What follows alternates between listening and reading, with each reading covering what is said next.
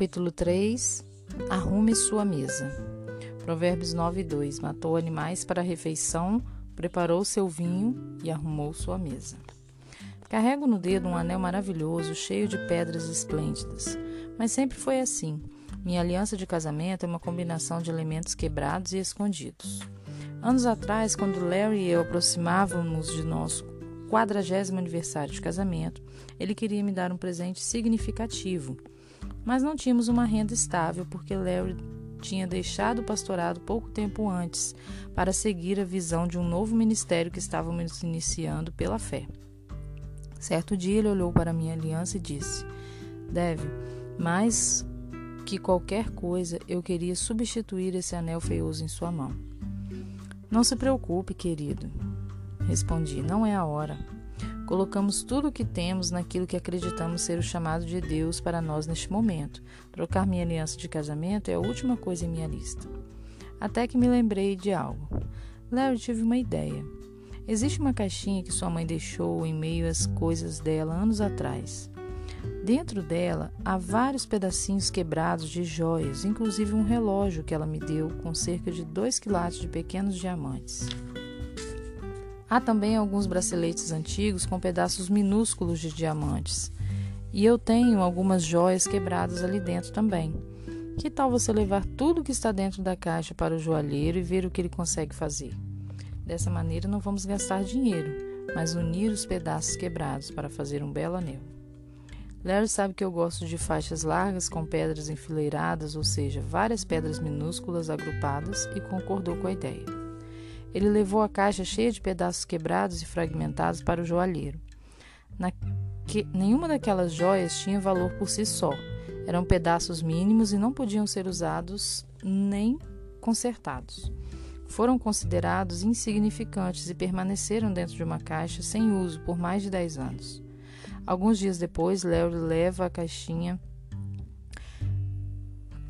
Alguns dias depois de Larry levar a caixinha ao joalheiro, recebi um telefonema. Fiz uma descoberta, ele me contou. Quando levantei o tecido de algodão que revestia a caixa, encontrei uma pedra enrolada em um papel de seda.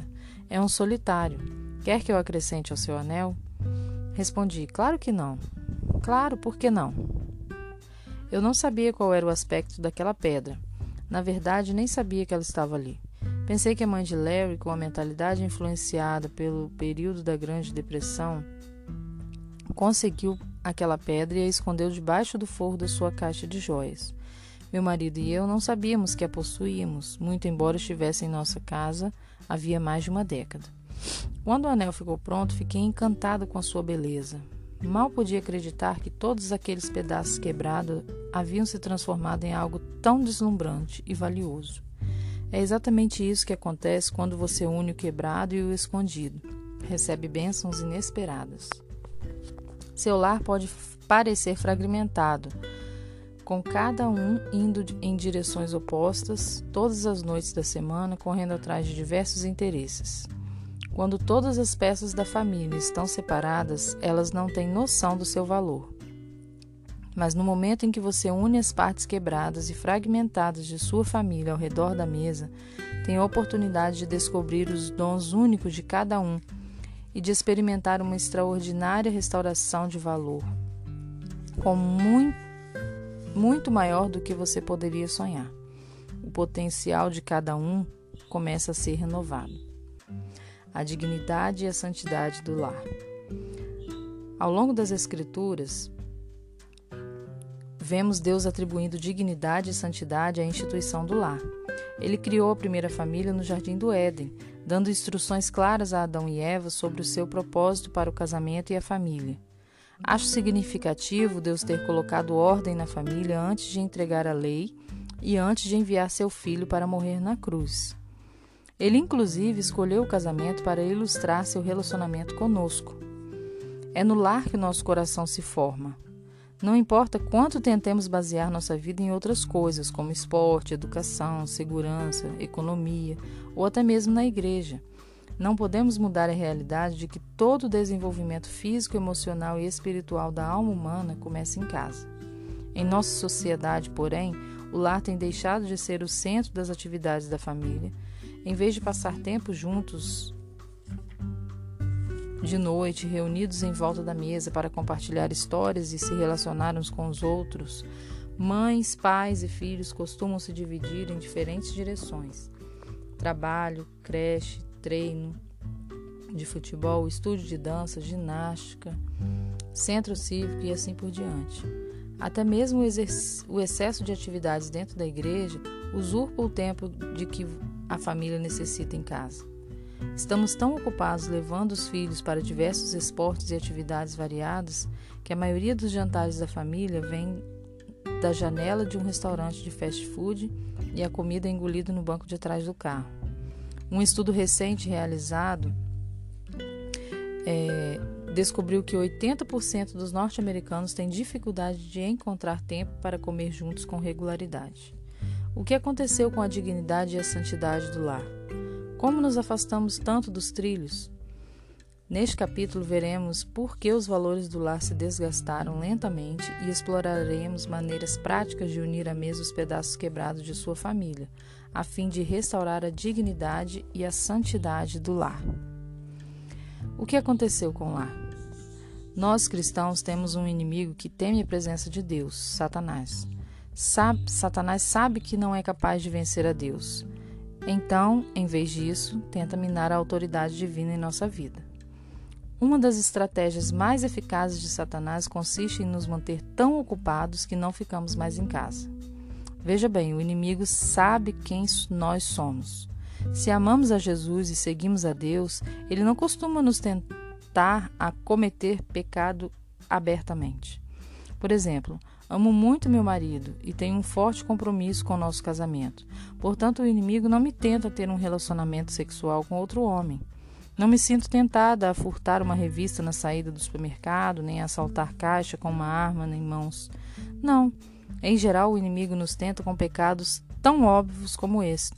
Ele não nos tenta com pecados tão óbvios como esses. Sendo nós cristãos que creem no poder de Deus, na redenção de Jesus e na presença poderosa do Espírito Santo, o plano mais eficaz do inimigo consiste em nos desviar do caminho, só o necessário para nos deixar desamparados. Ele nos distrai, assegurando que estejamos tão ocupados fazendo coisas boas que não tenhamos tempo para chegar em nossa casa e arrumar a mesa. Se é no lar que o coração se forma, então é a mesa que ele se conecta. À mesa experimentamos o pão da presença, a presença redentora de Jesus, que fortalece o nosso casamento, une a família e alimenta o coração. Creio que o objetivo do inimigo para nós é algo mais ou menos assim. Já que não posso levar aqueles que verdadeiramente conhecem a Cristo a negá-lo, vou deixá-los tão ocupados que não se assentem mais à mesa, onde habita a presença redentora de Jesus. Em minha infância, havia uma diferença entre o estilo de vida das famílias cristãs e não cristãs. Minha família era envolvida em atividades da igreja, das quais as famílias não cristãs não participavam. E nós tínhamos as mesmas atividades que as outras famílias. Nós não tínhamos as mesmas atividades que as outras famílias. Hoje, porém, as famílias da igreja costumam fazer tudo o que as famílias de fora realizam. Nossos filhos praticam os mesmos esportes e se envolvem em cursos e programas comunitários de todo tipo. Muitos de nós levamos os filhos a uma atividade diferente cada dia da semana. E então, junto com todas essas atividades e com todo o envolvimento, acrescentamos a igreja. Ou seja, além dos esportes e das atividades extracurriculares, nossos filhos vão a reuniões de jovens no meio da semana, ao ensaio do grupo de louvor, aos cultos de quarta. Enquanto nós participamos do estudo bíblico para adultos, somos voluntários em diversos ministérios, participamos de treinamentos de liderança. Ao observar as famílias cristãs em nossa igreja e por toda a nação, comecei a acreditar que o motivo para o índice de divórcio ser mais alto entre as famílias que frequentam a igreja é que ficamos menos em casa. Preciso deixar claro que cada uma dessas atividades é boa em si. Não há nada de inerentemente errado em fazer esportes, cursos, envolver-se na comunidade ou ser participativo na igreja. Na verdade, algumas dessas coisas são essenciais. Todavia, nenhuma delas, nem todas reunidas, são capazes de substituir o ambiente acolhedor de um lar saudável. A pessoa que nos tornamos é um reflexo direto de onde passamos nosso tempo. Léo e eu começamos a notar essa tendência de excesso de compromissos há vários anos, enquanto ainda pastoreávamos uma igreja. Observávamos famílias cristãs bem intencionadas que, movidas pelo desejo sadio de se envolver e ajudar, concordavam em auxiliar ou liderar diferentes ministérios da igreja. O resultado é que esses homens e mulheres, pais e mães, iam à igreja várias noites por semana, atuando em múltiplos ministérios. No entanto, quando voltavam para casa, ninguém estava à mesa. Por isso, Larry tomou uma decisão importante. Nossa igreja começou a limitar o envolvimento das pessoas em uma área de ministério. Escolha um ministério, orientávamos, e se envolva nele de todo o coração. Participe plenamente dessa área, mas nas outras noites da semana fique em casa e se reúna com sua à mesa com a sua família. Dessa forma, nossa igreja ajudou as famílias a definirem limites saudáveis e a restaurar a importância da mesa no lar. A mesa de jantar é o único lugar em que a família se senta a um metro de distância, face a face, e conversa de 30 minutos a uma hora. É o lugar em que a alma é alimentada e o caráter formado. É ali também que a presença sobrenatural do próprio Deus vem para operar em nosso coração. Se sua vida é tão ocupada que você não se senta mais à mesa, quer seja casada, quer solteira, com, com ou sem filhos, o pão da presença deseja se encontrar com você à mesa familiar.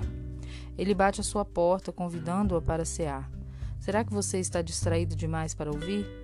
Se for o caso, você está perdendo a incrível renovação espiritual da presença divina à mesa. Talvez sua família tenha dons valiosos que ainda não foram descobertos e colocados em uso porque vocês estão separados ou distantes. Você se, você se vê ocupada fazendo a obra de Deus, realizando coisas boas, servindo e ajudando. Mas o convite de Jesus a nós é: Eis que estou à porta e bato. Se alguém ouvir a minha voz e abrir a porta, entrarei e cearei com ele, e ele comigo. Está lá em Apocalipse 3:20. Jesus quer entrar e sentar-se à sua mesa, mas para isso acontecer e ele cear conosco, primeiro precisamos arrumar a mesa.